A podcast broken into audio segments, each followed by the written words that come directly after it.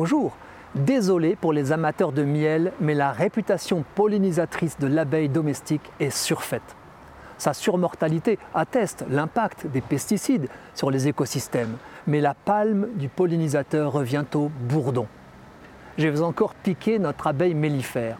On découvre que l'installation massive de ces ruches sur le toit des immeubles porte atteinte à la biodiversité. Certes, le miel des villes est moins pollué que celui des champs, mais cette urbanisation de l'abeille domestique nuit aux espèces d'abeilles sauvages, dangereusement concurrencées. Revenons au modeste bourdon terrestre, le plus commun des bourdons.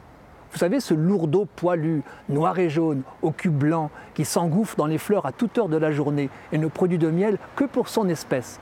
Rien à voir avec le faux bourdon, mâle inoffensif de l'abeille domestique qui ne sert qu'à féconder sa reine. J'ai croisé le bourdon terrestre à Paris, au pied de la tour Eiffel, par une température à ne pas mettre le nez d'une abeille dehors. Soyons honnêtes, pour distinguer Bombus terrestris d'autres espèces qui lui ressemblent comme deux gouttes d'eau, il faudrait haussir un mâle, prélever ses génitalia et comparer.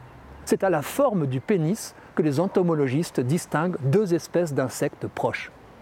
Pourquoi honorer ce bourdon? D'abord, il bosse comme une brute premier à paraître dans la saison, il vole par moins de 15 degrés Celsius, contrairement à l'abeille. Sans lui, main de fleurs ne serait jamais fécondée. Lève tôt, couche tard, résistant au froid et au vent, le bourdon a plus d'un tour dans son sac.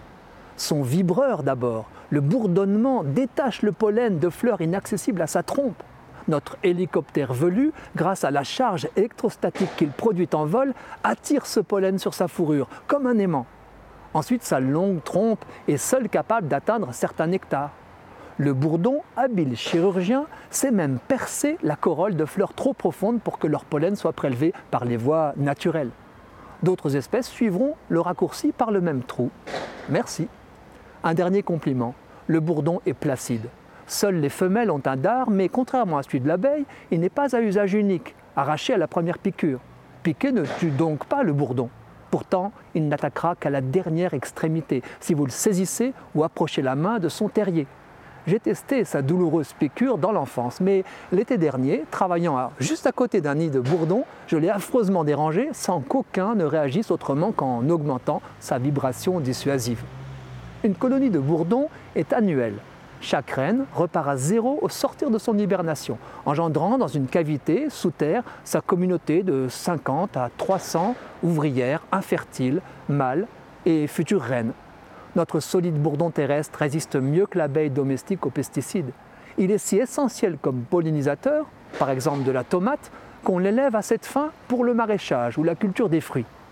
Hélas, exporté partout dans le monde, lui aussi menace désormais les espèces locales encore un effet nocif de la mondialisation.